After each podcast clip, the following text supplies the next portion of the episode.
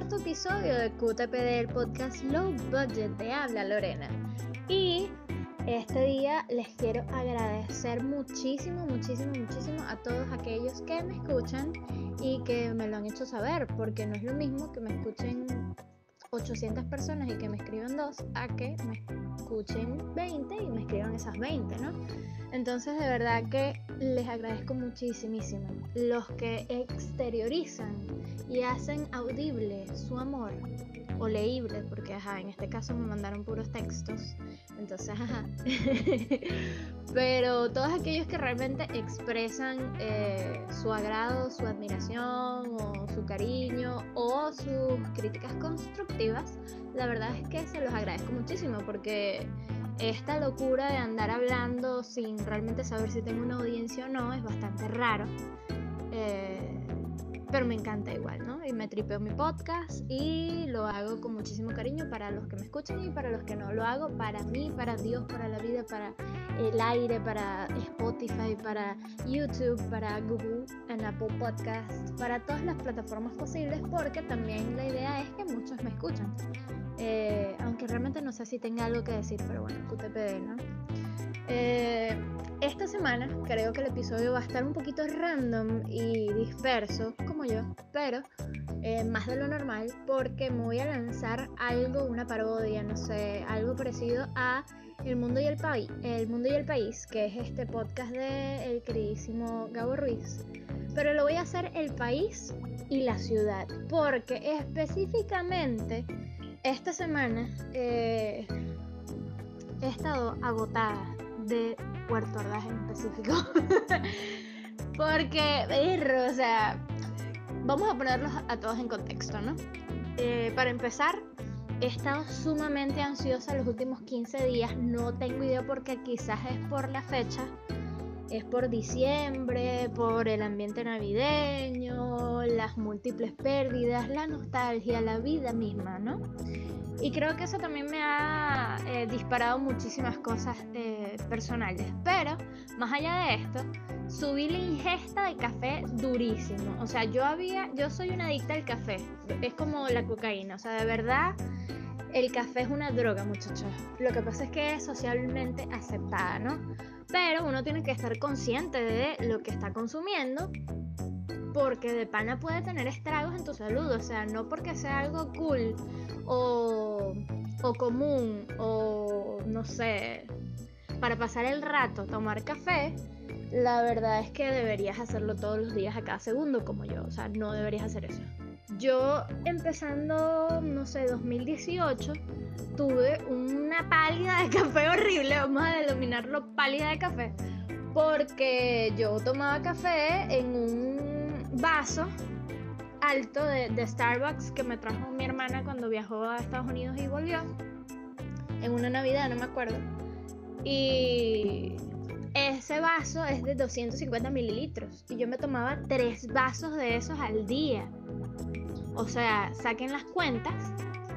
Porque yo estudié comunicación social, yo no sé sacar cuentas, pero eso es burda. Entonces, loco, yo me bajaba tres potes de esos diarios y al mes yo no podía dormir bien, empezaron mis ciclos de sueño a revertirse todos raros y me estaba empezando a dar taquicardia cuando estaba en estado eh, de relajación, ¿no? O sea, cuando estaba en un estado como que zen, empezaba a sentir que el corazón me latía o muy rápido o muy lento o a destiempo y era una cosa muy rara y dejé el café y se me quitó. O sea, literal pudo haber sido miles de cosas también, ¿no? Pero eh, el café me, quizás me lo disparó. Entonces fue un trance y yo empecé a dejar la ingesta loca de café en 2018. Pasó 2019, este, tuve el rollo que sí de la universidad, la, la el primer trabajo de concentración que tuve que hacer, no sé qué.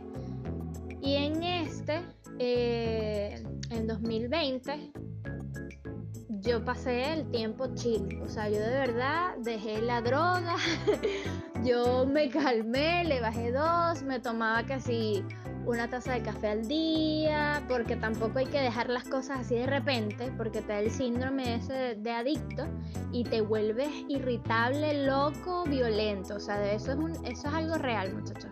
O sea, las adicciones son chimbas y eso puede ser otro episodio del podcast, ¿no? Pero en este me quiero enfocar en que yo le bajé mil a la ingesta de café al punto de que me lo quité periódicamente y ya en 2020 yo me estaba tomando que sí una, una taza de café diaria, mentira, semanal, porque en 2019 fue una taza más o menos diaria, después interdiaria, ahorita era una taza a la semana, a veces sí, a veces no, me lo tomaba con café con leche, o sea, le bajé muchísimo al café, de verdad, burda. Y me di cuenta que últimamente, de hace como dos meses para acá, volví a tomar café muchísimo. O sea, tipo que yo hacía una jarra de café en la mañana y me tomaba del desayuno, a veces después del almuerzo un poquito y en la noche cenaba con café. Entonces, eso me empezó a dar como que mucho más ansiedad eh, seguido. O sea, como que episodios ansiosos mucho más seguido. Porque yo soy una persona que lastimosamente piensa demasiado. O sea, yo de verdad a veces tengo unos episodios locos, locos, de pensar en qué va a pasar en 2040 si dejamos, o sea, si no le ponemos mano dura a esto de cambiar los hábitos de reciclaje y hábitos diarios para eh, ahorrar agua y no botar basura en los lugares en los que no podemos. O sea, yo me pongo a pensar esas cosas y es loco porque un día puedo estar tranquila y al otro día puedo estar en el hueco del overthinking durísimo con cosas que ni siquiera son en, que están en mi control y eso es lo más raro de todo, ¿no? Entonces yo eh, bueno, aparte de la oración y la meditación y el yoga y estar quieta 15 minutos sentada en un sitio como que, ok, no hagas nada porque de verdad cálmate. Y esas cosas yo he controlado eso, pero me di cuenta que últimamente era demasiado dispersa y pensaba unas cosas horribles mientras lavaba los platos, que era como que loco, esto no es normal, porque me están volviendo estos pensamientos extraños? Y totalmente era el café. Entonces, este, esta semana, con ese estado mental, me encontré eh, de que, conchale, ¿cómo es posible que eh, el renombrado por todos y, y, odiado por casi todos, porque no puedo creer que hay gente que todavía de verdad lo soporte, Maduro, eh, el presidente de Venezuela actual, por desgracia, él agarró y dijo como que, ¿sabes qué? Vamos a darle vacaciones al coronavirus porque ya basta ya. Y levantó la cuarentena para lo que resta del año. O sea, todo diciembre es eh, época decembrina, todo chévere, todo chill, unos gorritos de Santa Claus, agarrémonos de las manos, contagiémonos todos y seamos libres y felices por el país, ¿no? O sea, ese trance que es una locura en esta situación de pandemia, desató ciertas atrocidades, para ponerle un título, aquí en mi ciudad, en, Puerto Ordaz. Entonces vamos a hacer esta, este episodio, el país y la ciudad, porque de verdad yo digo, o sea, la gente está muy loca, parte 8000. ¿Qué le pasa a la gente reuniéndose en las plazas, eh, como que, ¿cómo decirlo? En las plazas populares de mi ciudad, porque se ponen 800 mil personas con una miniteca a vender cosas, perro calientes, quincalla, no sé qué, a, hacer una, una, transacción, una compra y venta de cosas que uno no sabe qué registros sanitarios tienen, que nunca los han tenido. Y todo el mundo lo hace y lo compra en la calle, chévere y normal. Pero en este momento la gente debería tener, no sé, un poquito de conciencia sobre cómo se transmiten las cosas. O sea, el virus no es de ayer. Tenemos todo el bendito año en esto.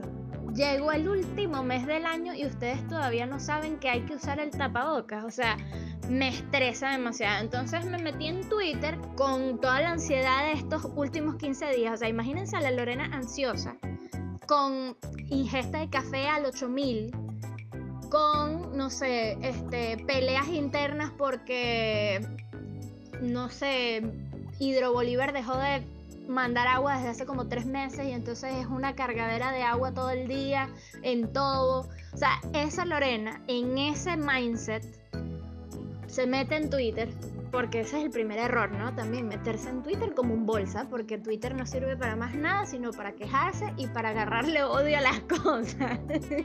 para eso sirve Twitter. Y es como que, loco, ¿por qué? ¿Por qué yo me tengo que encontrar con un video asqueroso en Twitter de uno, porque fueron dos, uno de la Plaza de la Navidad en Puerto Ordaz y el segundo fue de la Redoma La Piña. Y es como que, loco, los dos son un contraste horrible porque, ok, la Plaza de la Navidad estaban, eh, tú sabes, con toda la vibra navideña, con su música, con su taguara prendida con su venta de tortas, sus quincallas, sus bromitas, los niños corriendo, paseando con unos carritos, no sé qué, el encendido del arbolito, todo bello. Pero en el video había gente que no tenía tapabocas, que estaba comprando cosas, agarrando cosas, que había gente que se, no sé, o sea, me, dio ansiedad, me dio, o sea, no me dio, me triplicó la ansiedad a un nivel que yo dije, Dios mío, nos vamos a morir todos en este hueco. ¿Por qué? Porque el repunte loco de contagios del coronavirus nos va a matar. O sea, yo estoy en mi casa metida todos los días del mundo desde que empezó este perol.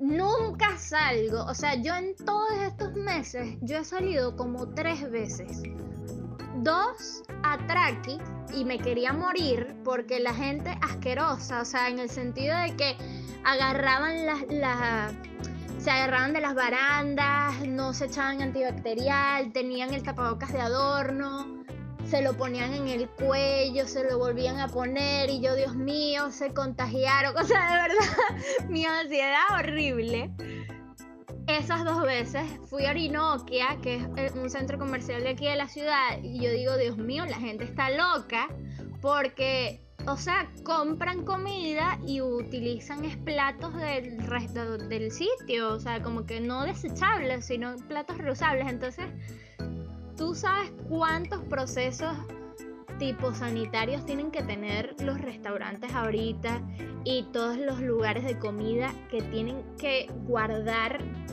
todos esos protocolos para que uno no, o sea, para reducir los casos de contagio, para reducirlos al máximo, o sea, no para, quizás no es erradicarlos porque, bueno, stuff happens, o sea, te vas a contagiar de alguna manera u otra si es tu destino, por decirlo así, pero, concha, le reduce lo más que puedas el riesgo, o sea, no seas bruto, de verdad yo siento que es parte de el desconocimiento y la ignorancia, no, no de algo más allá. O sea, es ese beta de que no estás consciente de quién eres, en dónde estás, en qué contexto vives, o sea, es muy fuerte y yo entiendo que haya gente que de verdad no está pendiente de nada de eso porque sus realidades son mucho más fuertes y tal. Pero también es un tema de terquedad, porque si tu realidad es asquerosamente horrible, en el sentido de que, conchale, este, en tu comunidad no hay agua, los recursos son muy precarios, tú tienes que salir todos los días a hacer una cola en banco o en el mercado para poder llevar comida a tu casa. O sea, yo entiendo esas cosas, el venezolano común las vive, yo lo sé. Yo sé que hay gente que no tiene la posibilidad de pedir un delivery de comida hasta su casa, no de comida rápida, sino de, de ¿cómo decirlo?, de víveres para su casa, eh, yo entiendo. Pero no te vayas a la Plaza de la Navidad a un bonche, porque entonces no estamos haciendo nada, o sea, no estás guardando las medidas de, bioseguridad, no estás tomando en cuenta todos los factores de riesgo y de paso te vas a ir a un bonche ahí a toserle y agarrarle la mano a todo el mundo. O sea, de verdad que yo no entiendo por qué la gente es así. ¿De qué te sirve también entonces? Porque hay dos caras de la moneda. ¿De qué te sirve a ti pasar todo este tiempo encerrado en tu casa, tomando todas las medidas psicóticas de seguridad? No sé qué, y después decir en diciembre, ay, ¿sabes qué? Es la mejor época del año, vamos a salir, vamos a agarrarnos en las manos y a disfrutar. O sea, no te vuelvas loco, de verdad, yo entiendo porque yo tengo deseos miles de, conchale, salir, verme con mis amigos, ir a un restaurante, una cosa, o sea, yo quiero hacer eso, yo quiero. Pero es lo más prudente, ¿no? O sea, ¿qué le cuesta a la gente tener un poquito de conciencia de dónde está, de quién es, de cuál es su presupuesto y en dónde vive? Porque también, no, o sea, eso es, un, eso es una de las fases que me molestaron horrible en Twitter, ¿no? Pero hubo otra que por aquí me quiero ir y darles burda y hasta con el todo, porque ¿cómo es posible que haya gente que lo haga un tema de clases? O sea, no seas estúpido. De verdad me molesta muchísimo.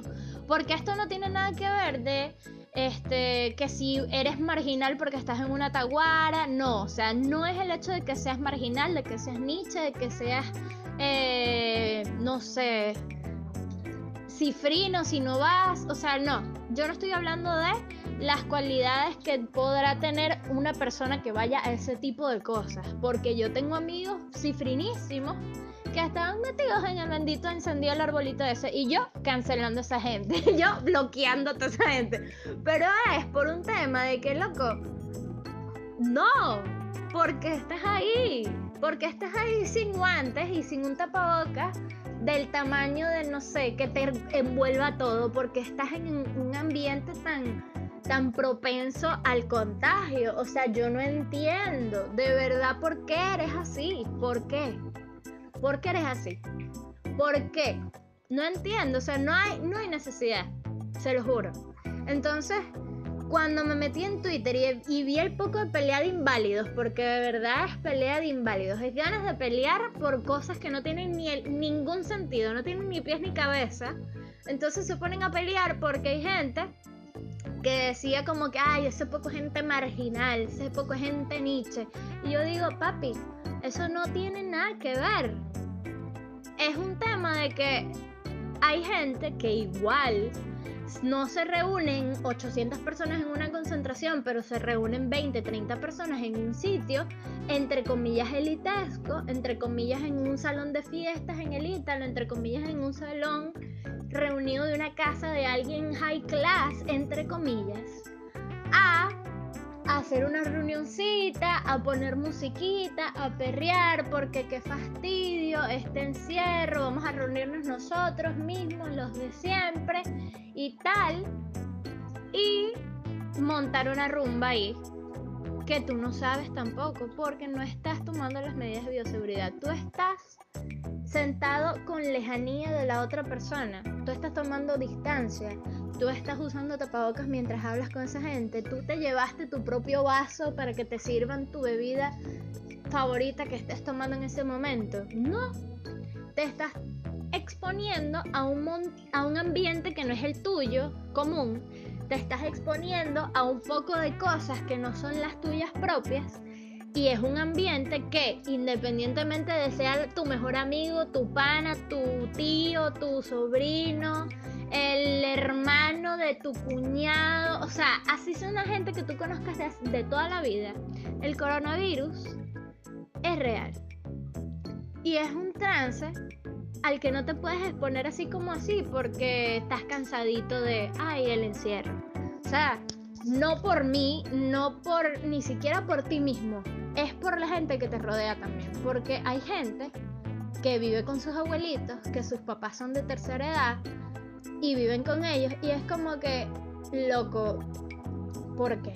O sea, ¿por qué de verdad tú estás haciendo eso, exponiendo a una gente? Porque capaz el que, no, el que se muere no eres tú. El que se muere es el familiar que estuvo encerrado nueve meses en su casa, pero porque tú saliste como un bolsa a reunirte con tus tres amigos, cuatro, cinco, veinte amigos en una sala, a tomar vino, a comer queso y pan y a hablar de la política internacional, no sé, de los países árabes, entonces se muere esa gente. O sea, de verdad me molesta, porque entonces separan eso, como que nosotros no estamos haciendo nada malo, con la gente Nietzsche, entre comillas, con la, ay, esa gente que empezó a comer eh, perro calientes que le estaban regalando en la plaza, eh, en, en, la redoma La Piña, esa gente Nietzsche, loca. Y es como que, papi, tú te reuniste con tus amigos cada 15 días durante toda la cuarentena sin importar nada, sin tomar medidas de seguridad, bebiendo y haciendo cualquier lo que era, o tomando café, lo que sea. Pero te reuniste con esa gente sin importar nada no estaban haciendo algo trascendental, no estaban en una cola de supervivencia eh, bajo el sol en el mercado Onare para pedir, no sé, eh, cuánto cuesta la lechosa, qué sé yo.